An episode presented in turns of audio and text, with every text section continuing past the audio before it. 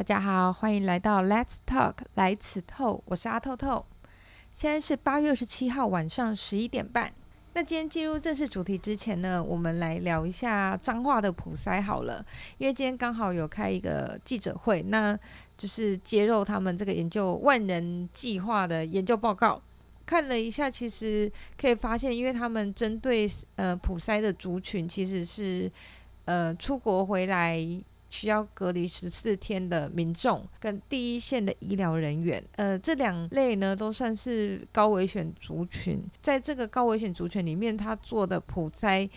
发现阳性的几率其实只有万分之八三。那它代表意思就是在高危险群都只有万分之八三了，何况是一般普通的民众呢？所以这其实间接证明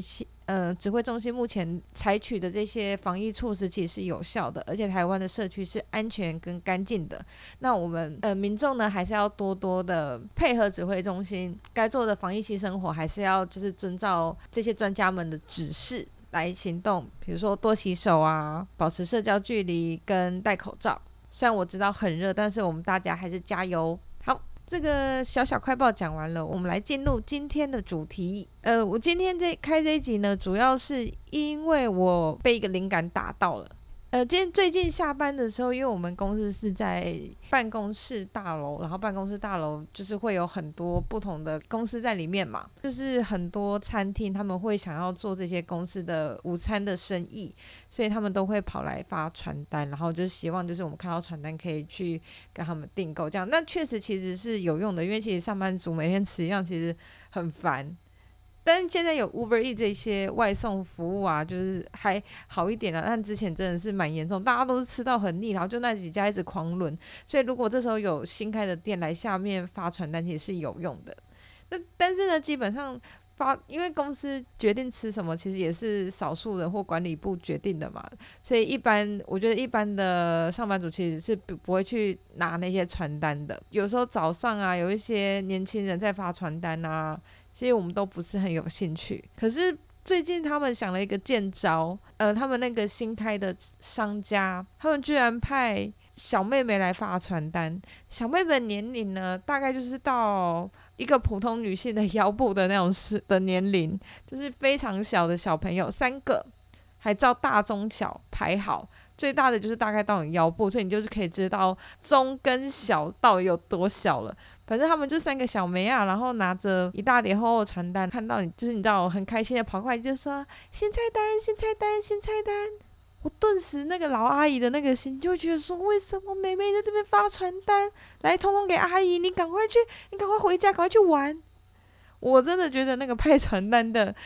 不知道是他们妈妈还是你知道，他们有可能是邻居小朋友，真的是太坏了！到底是谁这么聪明，请他们来发？他们搞不好还觉得这有点像游戏一样。然后他们呢又没有什么时薪一百二的问题哦，现在可能一百五了，也没有这些时薪问题，他就可能只要请他们喝饮料，搞不好他们就会很开心了。所以呀，我觉得这个行销方面非常的打中人心。你知道要有温度，发传单也要有温度。就像呃，捷运常常会有比较年纪大，大概都是阿嬷啦，真的是年纪很大的阿嬷在发传单。然后你看他那个颤颤巍巍的样子，你即便他发的是你根本就负担不起的房屋广告，但你还是会去跟他拿，因为你希望他可以早点下班。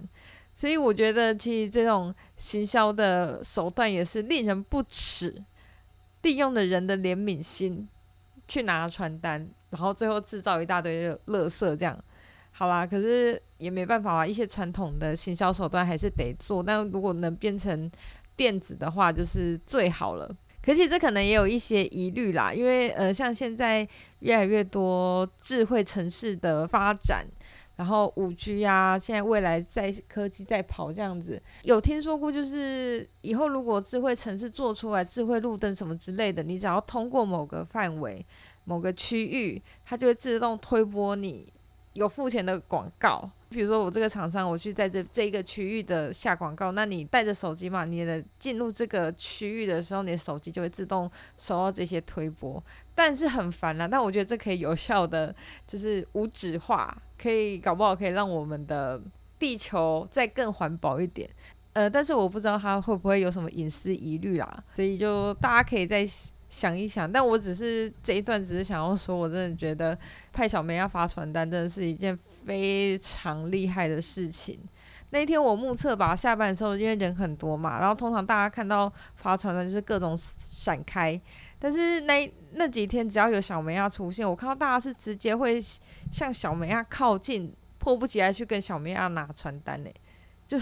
就是希望大家都抱持一种赶快你赶快回家的那种心。好了，这就是蛮好玩的一件小事情。那这个发传单的事情又让我想到一大堆有的没有的路上的会派送东西的那些呃推销者。我这一次惨痛的经验，以前我就是只要人家手伸出来，不管派什么都拿。就也没有什么特别的意思，就是也那时候也没有想说要帮他们，让他们早点下班。通常就是可能他的呃传单上面有夹卫生纸或者是小东西，你手就会忍不住拿，就是伸出去拿这样子。然后我以前小时候就是各种拿，拿好拿满，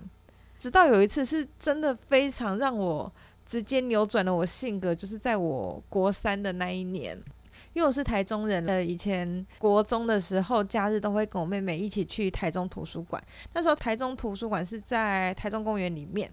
然后就是接近一中街的，就是过一条街就是一中街的那么近的位置。呃，那时候小小时候就是念书念一念，然后其实去都蛮兴奋的，因为我我们家其实离一中街并没有很近，所以我们可以到一中街最近的时候，就是去念书的那个中午。我们可以去一中街里面吃东西，然后就是稍微偷偷逛一下街这样。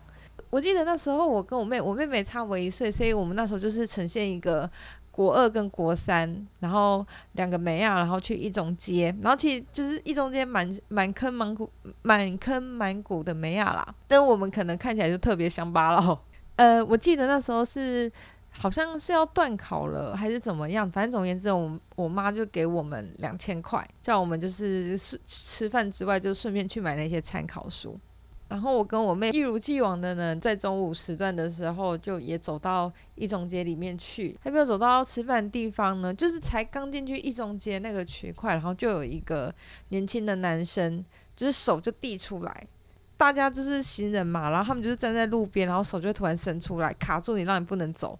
然后他就是直接把一个小东西这样递出来，然后当下你真的会以为是卫生纸，因为它就是小小的那种包装，你就以为是卫生纸，我手就伸出去，然后在我要摸到的时候，他就瞬间手抽回来。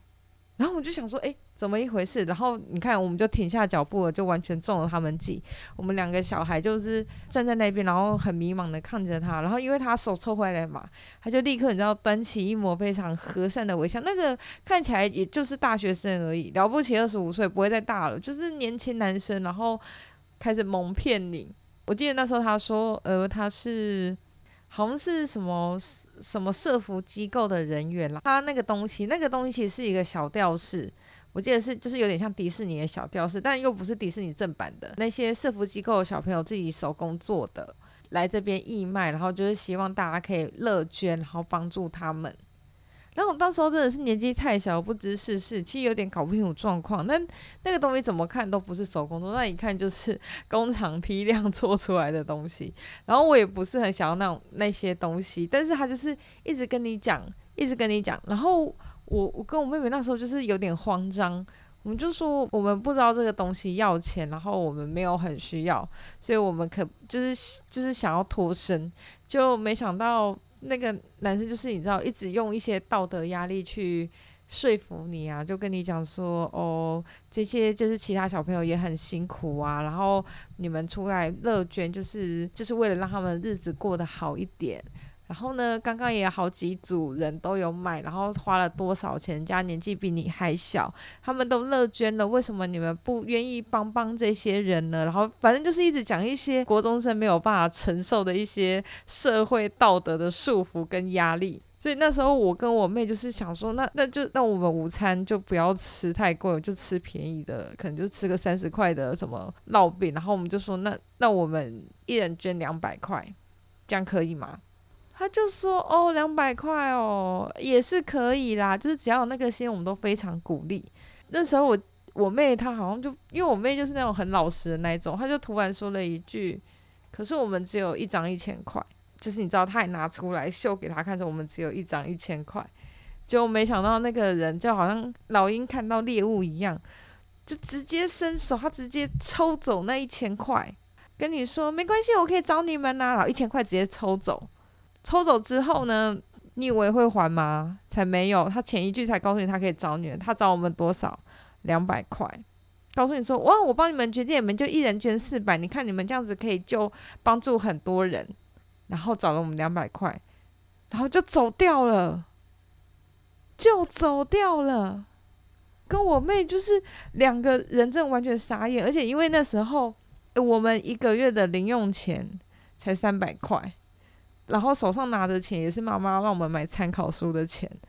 结果就被这个人硬生生的骗走了八百块。八百块真的对我们是非常大笔的钱，然后我们那时候就是真的是非常非常的生气，可是又不知道怎么表现，而且那个人已经就是钱一抽，然后塞两百块给我们就跑走了，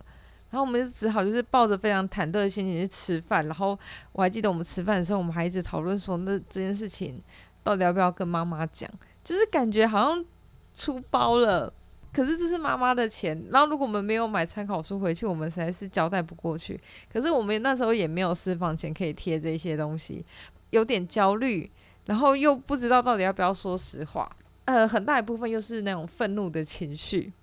我还记得后来我们其实大概只买了一两本参考书，因为那本来那些钱是要买两买我们两人份的参考书嘛，但最后就没有，我们就是一人买了一本参考书，然后走回去图书馆路上，记得那时候我们还一直沉浸在那个很不爽的情绪里面，所以我们两个就一直在那边讲讲说怎么怎么会有这么坏的人，怎么可以骗我们的钱，他根本就是抢什么之类，我们就在那边哒哒哒哒讲。我记得印象超深刻的，我妹就高声的说：“他就不要再让我遇到他，不然我就揍死他。”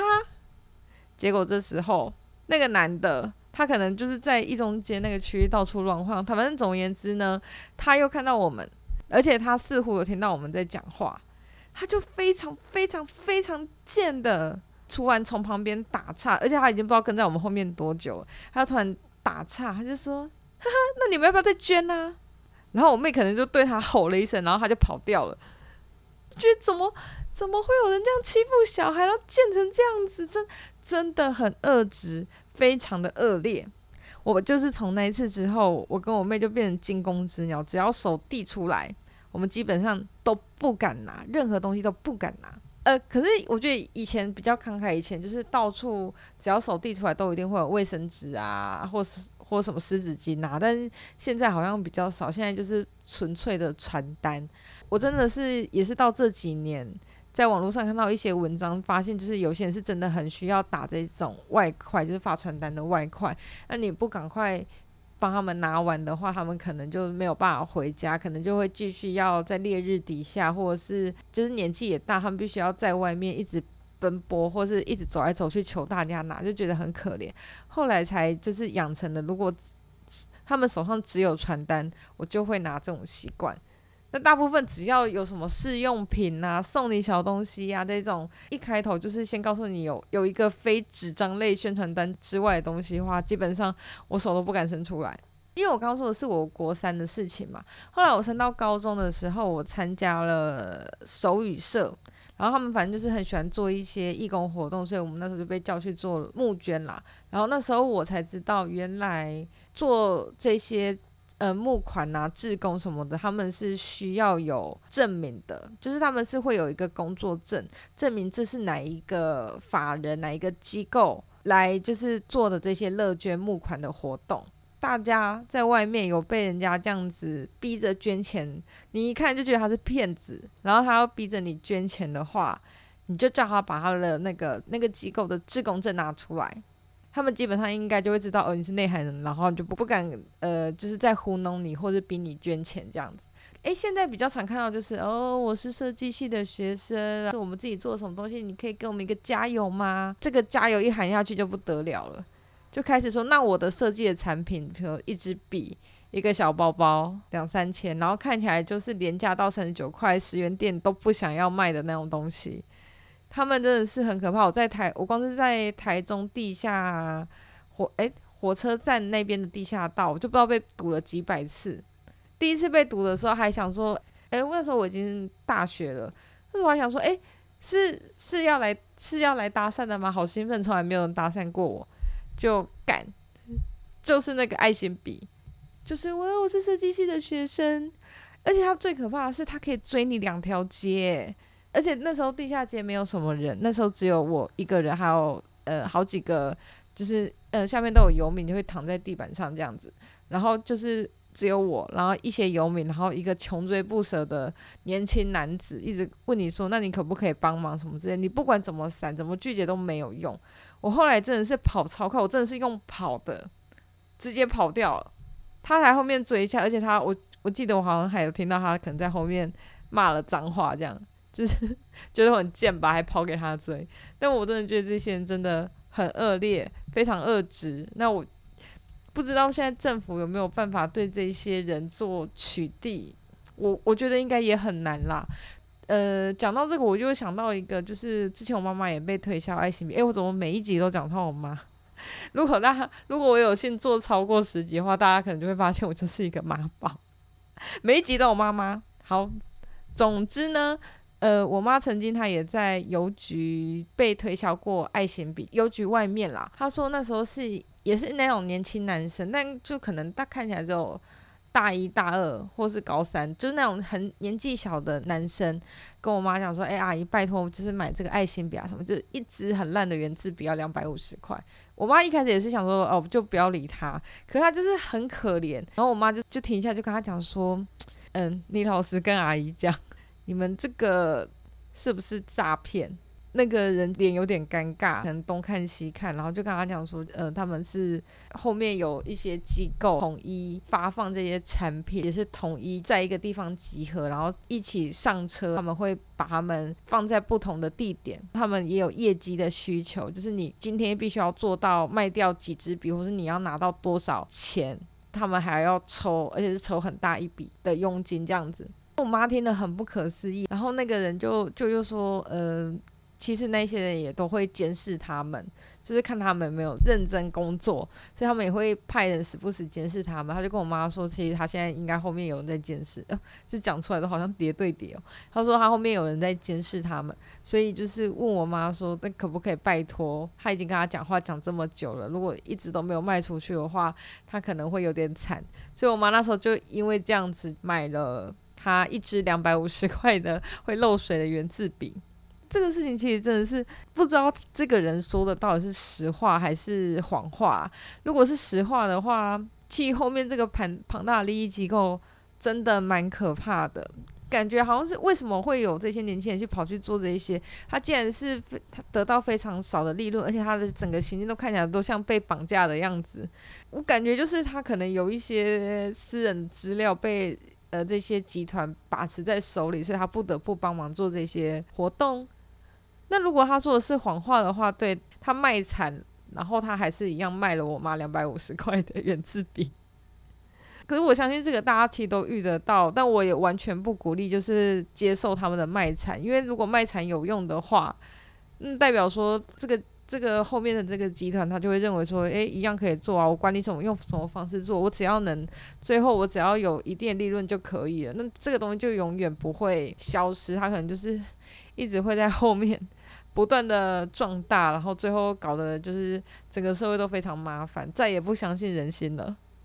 经过好多年，好多年，我基本上都没有拿过路边的东西啊！而且大家应该很有感，就是你经过，应该女生比较多，就是你到百货公司，然后那些柜员就追着你问你要不要用试用品啊，你只要留个资料啊就可以了。哦，拜托你啊，他要做业绩呀，你也不用买啊，就是你要帮我留资料啊，这个试用品也可以给你，然后你假装听我讲一下，叭叭叭叭叭这种，应该大家都很有感吧？那我就是因为我是那种非常少逛百货公司，我去百货公司只会去地下街的那种人，所以我对就是他们这种日益更新的行销方式，我完全不是很清楚，我只知道手不要伸出去。曾经也在京站，就是他第一个试用品给你，你要拿的时候，他就说：“那你可不可以帮我写一下资料？”我觉得有点羞辱啦，就是我去那时候我还是学生，他讲那么可怜，我就想说好，我就我就帮他填。填完之后，他一发现就是穷学生，他立刻就说：“哦，我觉得不适合你，哦，你要这个就拿走吧。”就这样，我那时候觉得他妈超羞辱。后来也是因为那次之后，我再也不想帮这些柜姐还有这些柜哥忙了，因为我就是说我在帮你们忙，但是你们好像就又这么看不起人。我知道你们也是有义务要把那些东西发完，但是你却使用这种方式，你怎么知道我我不是看起来外表很穷酸，然后其实我月入千万的人呢？反正就是觉得他们很贱，也不想要再去贪那种小便宜，然后把自己的时间都耗在那边，所以我一直都没有这样子。但是我接下来我要讲的事情就是去年年底发生的事情，我真的不知道这个已经日新月异到这种地步了。因为以前去你你刚刚拿那些样品，他都会说叫你留个 email 嘛，或是帮他去社群帮他按赞嘛。那这个更强。我那天独自一人去了百货公司，那我本来只是想要去百货公司里面的饮料店买手摇饮而已。这个念头让我后悔万分。去饮料店路上，我有经过一间保养品店，然后那个保养品店是两个字。那我不能把他名讲出来，我怕他告我。那家品牌好像在网络上非常有名，那我就来讲讲我的。我那一天只是经过他，然后那里面就有一个柜姐非常可怜，她也是她也是拿着那个试用品，然后要给你，然后就说哦不用不用，我不需要。他就说拜托啦。你不用留资料啦，你只要帮我盖一个章，让我公司看说我有做业绩，然后帮我盖一个加油章就好了。就是你什么资料都不用留，也不会花你太多时间。然后他真的说得很可怜哦，就恻隐之心突然就是爆发，我就想说，好了，如果只是这样，我根本也不贪他那个样品。我用一些奇怪的保养品，我会狂长痘痘，所以我后来都用很简单的东西。所以我根本不需要他的样品，可是因为他这样子讲了，我就觉得他好可怜哦。那我我我就弄一下好了，这就是一个不得了的开始。据我的非常有经验的朋友，他们说，我就在这一点犯了巨大的错误，因为他的章他没有随身携带，他是离大概离他的柜大概有两公尺。他说：“来，我们去那边盖章。”他就拉着我的手。带我靠柜这个动作呢，奠定我后面喷了一大堆钱，非常的可怕。那真的是非常错误决定。你只要靠柜，你就惨了，那就是他们的主场，你脱离不了。而且那时候只有你一个人，没有人可以救你。我那时候过去盖了章，也确实盖了章，然后他就开始跟你说：“啊，你的皮肤很干呢。”然后他因为他的样品是眼膜。他就现场在我眼前把那个眼膜撕开，直接往你脸上贴上去，你就根本来不及做任何反应。然后他已经贴在你脸上的时候，你可以立刻走掉吗？我啦，我至少我不敢。我觉得，哎，到底发生什么事情？反正在我会过一来的时候，我已经坐在那个椅子上了。他们就一个就说啊，你就跟我们聊一下天，就是另外一个。不是装可怜那个，就是另外一个感觉经验老道，他就说：“哎呀，你就跟我们聊一下天嘛，你知道我们在这边也无聊，我们平常我们也只是来支援的啦，我们不是这个分柜的啊，只是因为这边新开，我们来支援啊。你也知道，我们这是要发，我们就已经发不完了啊，拜托你跟我们聊一下天呐，然后然后假装一下做给上面看，然后让我们有一些业绩。”我说好啦，我当初真的很天真，我以为就是有一些业绩，他们有做，他们有花这些时间，那这个客人不买不是他们可以控制的。我我那时候心里想的是这样，就万万没有想到最可怕的事情就来了。你做下去了嘛？这就是我犯的第二个严重的大错。你做下去之后，你就不知道你什么时候可以站起来了。呃，比较老鸟的那一个人就开始跟你讲他们的产品。每次讲到关键的时候，比如说我开始反驳他的时候，他就会把话题转掉。然后我又是那种非常容易被人家呃话题带开的人，因为我就是一个讲话的时候我是非常发散的，我想到什么我就讲什么。所以那时候，那时候我每次要讲一个不合理的事情，我觉得他说不合理，我一讲出来，他就立刻调转了一个完全无关的方向，就被带走了。然后那个年轻的装可怜的那个菜鸟呢？他们就借着要帮你按摩，他就是真的哦。我坐在那边，我跟你讲，我整整被卡了四个小时。他那四个小时里面有两个小时，诶，有三个小时，他手是没有停的，他就狂挤他们家乳液，然后帮用那个你的乳液，然后帮你按摩你的颈肩，他真的都没有停。然后因为你看他做的，你看他在那边按的那么卖力，然后另外一个也跟你讲的很卖力，而且在这个讲话过程中，因为他中间还会带到别的东西，不是他们保养品的东西嘛，讲一讲之后，好像你们距离又拉近了，因为那个老鸟讲话又非常海派，你会以为她是一个正直的女人，没有，这一切真的是都太可怕了。我就在这种一边柔情攻势，然后一边那个海派老鸟的呃态度之下，我居然就被他们就是带开，而且因为我已经大概被他们扣住了大概三个小时，那时候已经三个小时，我完全我精神已经非常疲惫，我每每要站起来，他们就有办法让让再让我坐下来，然后都会跟我说，你不不要这样子，就聊一下天。然后我那时候就是又我又伸手不拿笑脸人，我我其实不太知道怎么，只要别人对我强硬一点，我也不知道该怎么反抗，所以我就那边坐在那边听他讲了三个多小时，然后中间偶尔讲一些别的事情，然后讲到最后，我就是觉得好啦，那我就是买一瓶两千块的两千块的去角质包，那时候心里就想说两千块我极限了，花钱消灾，我就买一个两千块的去角质，然后就就就到此为止。我就没有想到那个人完全没有把这小小的蝇头小利看在眼里。这其实虽然就身为受害者，我非常不爽，但老实说，身为一个这种呃推销的业务人员，我觉得他是非常厉害的。他的目标根本不是我那小小的两千块，他目标是想要我直接买下一整组，然后再来他就是用很多话术啊，告诉你说，因为因为他跟你很投缘啊，所以他直接帮你组组一组。然后价格最便宜的，然后因为我后来才发现那那间公司其实也是变相的直销，因为它的单价其实我后来跑去网络上看，它单价都非常的低，但是它就是在那个柜上的时候，它的单价就是几千上万的，最便宜的就是那两千块的去角质，其他根本都天价，一罐乳液要七千块，五十 ml，就是这么惊恐的价格。对啊，然后呃，因为我就说嘛，他前面他就用各种就是海派的语气，就说哦，我帮你配一组啦，怎样怎样啦，这样三万，然后我们可以分期付款，十二月十二期免利率，这样你一个月，你看你一个月只要花多少钱在保养身上？我跟你讲，这个钱就是很值得，我们女人就是怎样怎样怎样。然后我就想说，我就想说，可是我没有这个预算呐，我这个我这些钱，我可能本来可能要可以拿出来投资啊，或是可以干嘛？我的钱都掌控的非常的紧，我为什么要就是多这些钱去买你们的化妆品？他就开始跟你讲啊，讲说讲说这个，你看你这这除以一天，他就开始要缩小那个缩小你的单位。就比如说他本来说你一年要缴多少钱，后来变你一个月缴多少钱，他变成你看你一天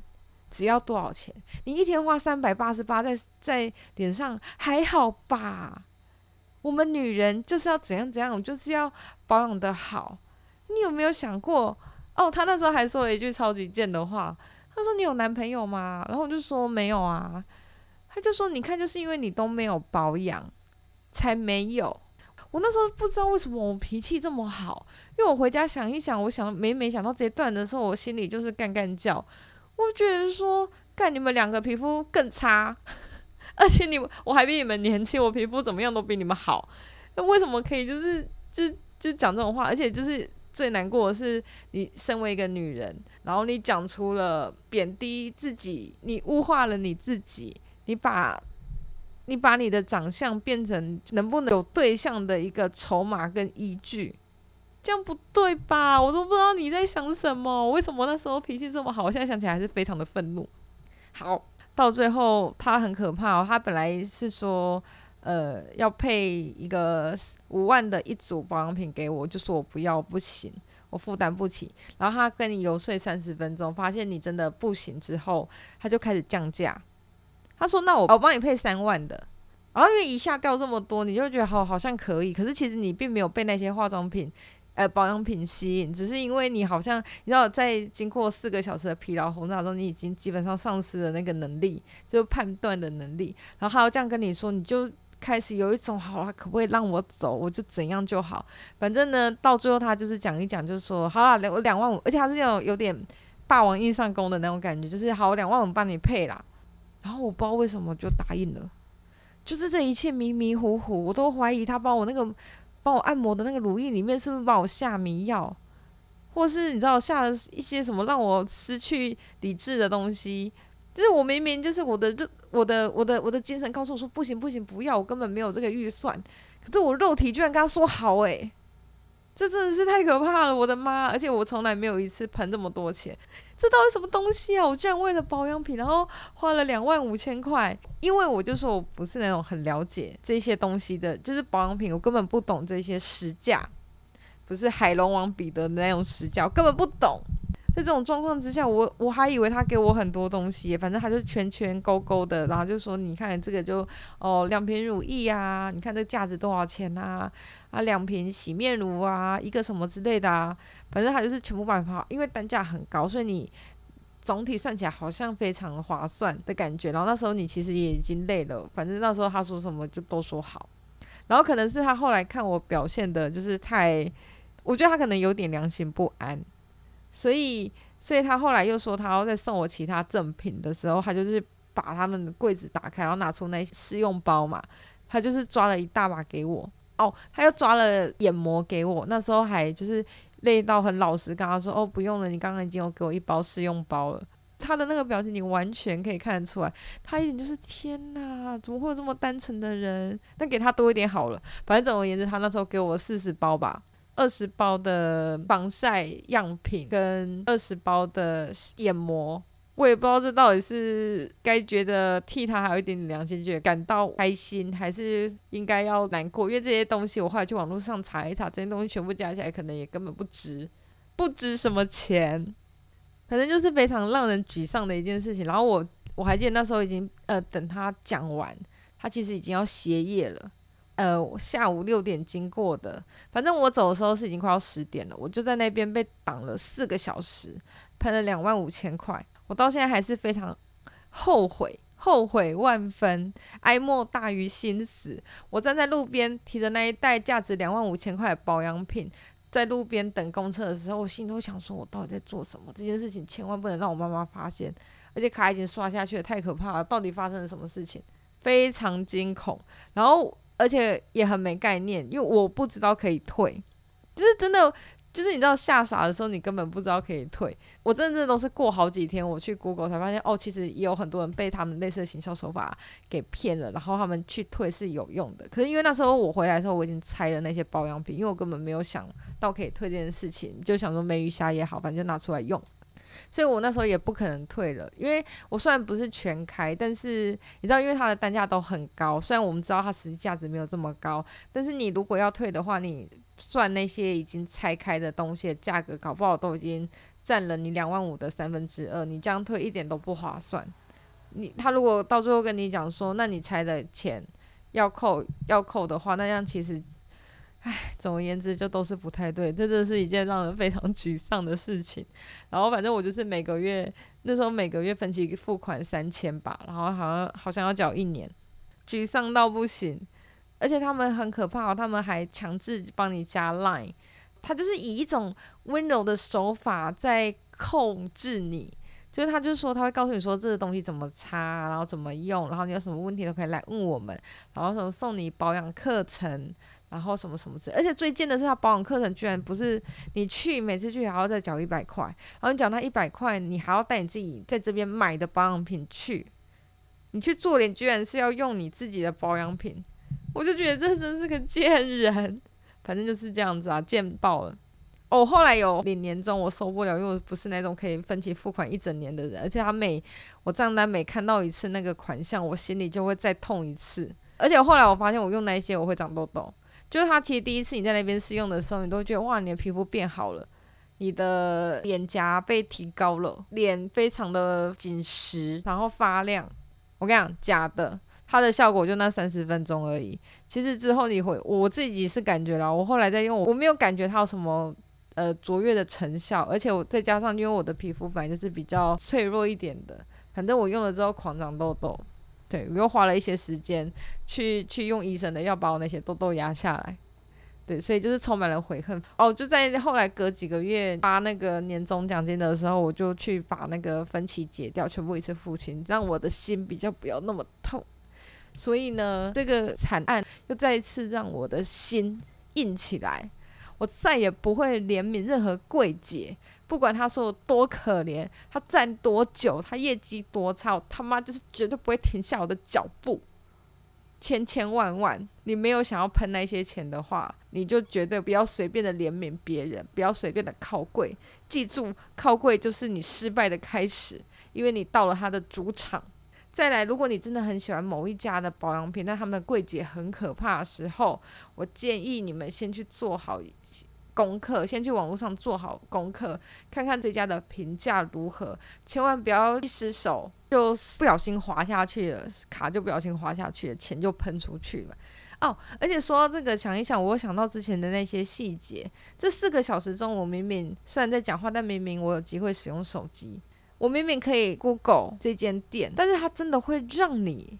你只要手机一拿出来，它就开始讲别的东西吸引你的兴趣，然后你就又把手机放下来。真是太可怕了，他没有给你一点点机会，这个真的是经验老道到不行的直销人员。然后，而且他中间会一直告诉你说，哦，别人都买几百万、几百万，那是因为我看你很投缘，所以我才做你这个两万五的。啊，其他人都买都买那一次二三十万就刷下去，有一个买到一百万呢，然后还要把他们那个一百万成交的那个截图给你看，跟你说，你看真的有。啊，你们这种小看我真的是看你怎样怎样，所以给你怎样怎样。大家千万不要被这个话术骗了。那最后最后一个重点就是，你如果买了你不喜欢的东西，你只要不拆包装，你就是可以退。因为我后来依照这个案例，我去网络上 Google 了很多，发现因为很多人有类似的状况，就是同一间公司类似的状况，其实很多人是有退款成功的。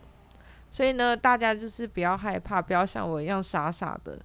这样真的是母汤啊！好啦，这个今天这种心酸的事情，强迫推销的故事呢，就这样讲完了。那我们以后大家还是小心一点，不要被这些恶质的坏人骗了。你看，都已经过了快一年了，我现在想起来还是觉得非常母汤，非常的生气。好啦，不讲了，不不。